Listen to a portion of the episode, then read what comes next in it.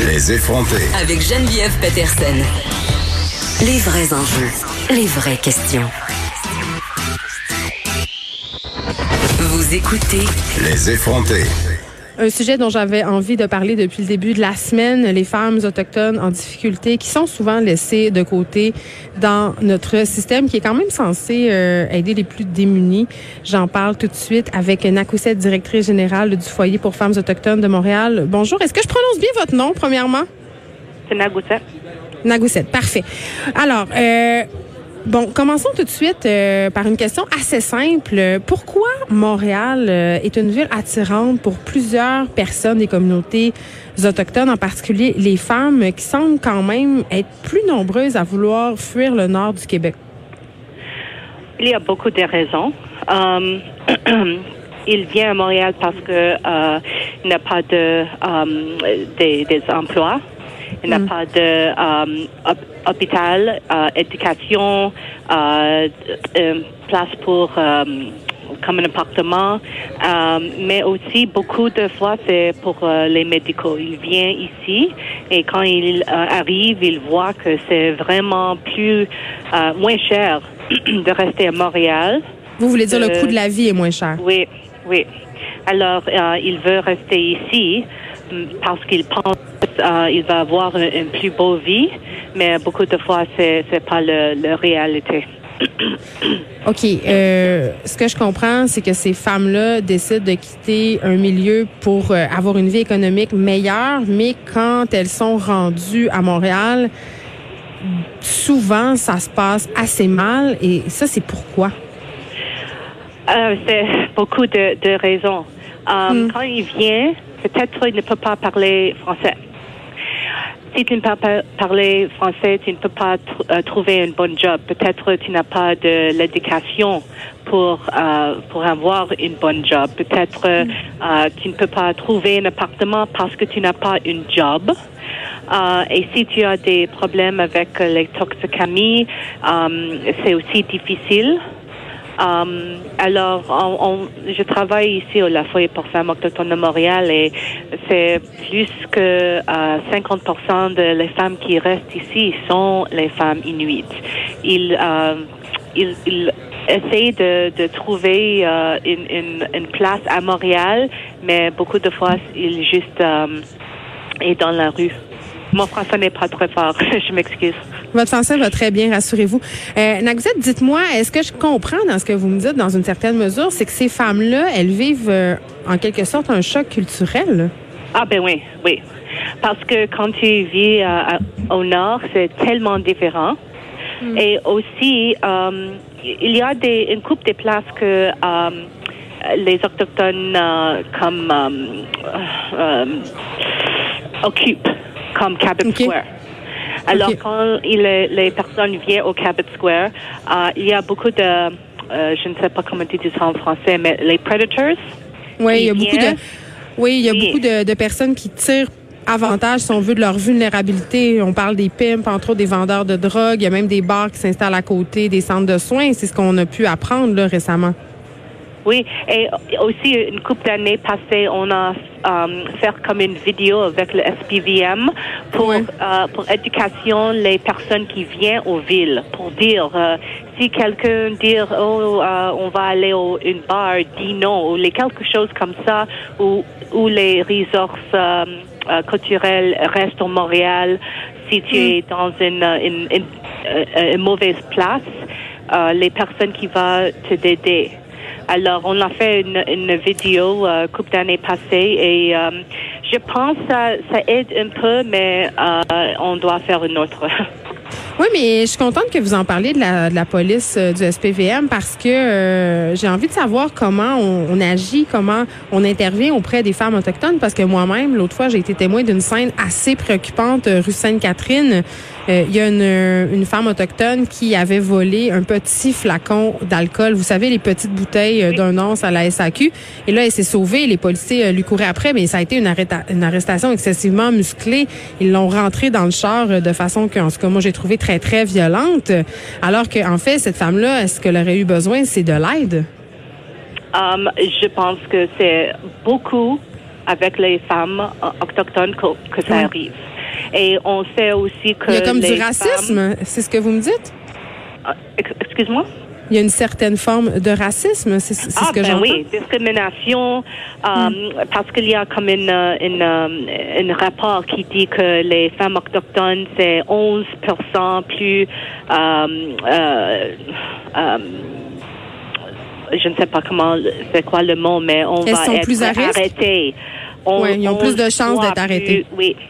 Alors, on sait que les femmes autochtones reçu beaucoup de tickets pour juste comme euh, rester euh, sur le, le plancher ou quelque chose comme ça. Je sais, je savais une femme in, Inuk, Inuk qui a 20 000 dollars de tickets. Elle n'a pas là- job. Donc, elle va aller en prison pour les payer? Ah ben oui, oui, ou il va juste travailler pour le SPVM pour euh, pour euh, payer son, son ticket. C'est démoralisé pour euh, pour les femmes et il n'a pas beaucoup de de trust, excuse-moi. De confiance? Oui, de confiance avec le SPVM.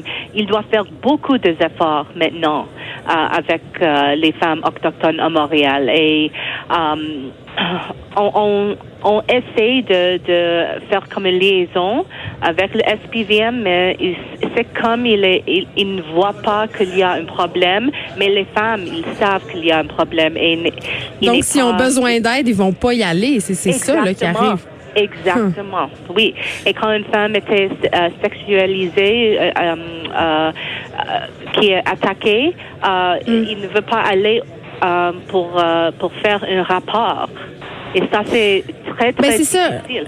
Na- Nagusette, tantôt, vous me parliez du fait qu'il y a plusieurs euh, femmes autochtones qui débarquent à Montréal et tombent, Oui. euh, entre guillemets, entre les filets euh, de mauvaises personnes qui veulent les exploiter. Et l'une des façons, malheureusement, dont ces femmes-là sont exploitées, c'est de façon sexuelle. Elles sont Mm-hmm. souvent victimes d'exploitation sexuelle. Plusieurs femmes autochtones sont victimes d'agressions sexuelles. Oui. Alors, mais vous, comment, à- à- au foyer pour femmes autochtones de Montréal, vous les recevez, ces femmes-là? là? Vous venez de me dire qu'elles hésitaient à aller porter plainte, mais comment on les oriente? Il faut, euh, comment on les aide? Parce que c'en est une, ça, une des failles du système qu'on essaie de dénoncer. Mais on a un, pro- un programme ici euh, qui s'appelle Ishkwe. Et ça, c'est pour les femmes qui sont disparues ou, ou être mortes. Et euh, c'est Jessica qui est la coordinatrice pour ça. Et c'est elle qui vient pour, euh, quand quelqu'un était euh, abusé, qu'elle elle aide pour faire le rapport et pour euh, donner des soins euh, et de faire la transaction. Parce que euh, transaction, excuse-moi, parce que les femmes, euh, s'ils ne parlent pas euh, français, c'est Jessica qui va faire la transaction en, en, en français pour euh, pour parler avec la police ou pour faire les rapports. Alors euh, et pour euh, trouver comme un, un, un avocat et pour aider pour toutes les choses qui qui qui rentrent quand tu es abusé. Alors, elle, elle a des, des bons liens avec le SPVM, une couple de personnes qu'elle euh, a de confiance. Et son, son projet, c'est comme le clé pour faire une plus beau relation avec le SPVM parce que euh, doit parler tout le temps et faire euh, des, euh, des rapports euh, pour les femmes euh, autochtones qui n'est pas assez fort de, de faire ça seule. Nagusette, j'ai envie de vous demander, euh, parce que là, on parle depuis tantôt des failles de ce système-là. Est-ce que vous trouvez que la réponse du gouvernement en ce moment est adaptée aux réalités autochtones? Non. On, on a besoin. Mais même si on, il y a une démarche de réconciliation, on a l'impression que le gouvernement libéral essaie de faire bonne figure puis essaie de prendre le taureau par les cornes, mais concrètement, vous, sur le terrain, vous voyez pas ça. Non, parce que tu, tu, tu sais que le, le vin, comme, comme la commission du vin, il a fait comme Ouais. une 142 recommandations et euh, n'a- pas une institu- institution qui l'a qui l'a amené. Tout le monde, c'est comme ils savent que les les les euh, euh, les, les recommandations est là, mais euh, ils, ils ils ont les ignorantes. Mais Alors, autrement dit, vous me dites qu'on a, on a fait des recommandations, mais qu'on fait rien pour le moment. Oui, il n'y a pas d'actions qui sont prises.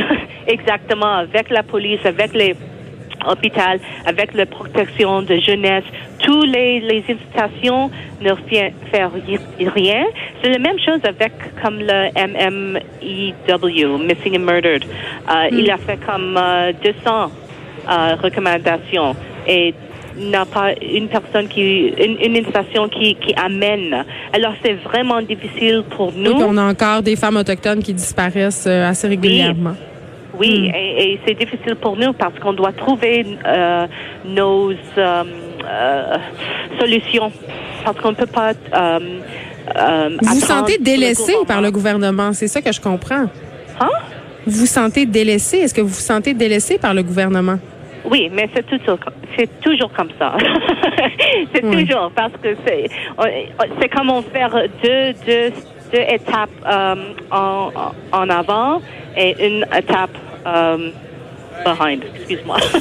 mais, mais quand même, euh, j'ai l'impression, et là, corrigez-moi si je me trompe, que au sein de la population non autochtone, j'ai l'impression quand même qu'il commence à y avoir un certain éveil justement aux problèmes euh, et aux réalités euh, des différentes communautés euh, autochtones, notamment par rapport à la question des femmes autochtones. Est-ce que vous voyez ce changement-là, vous?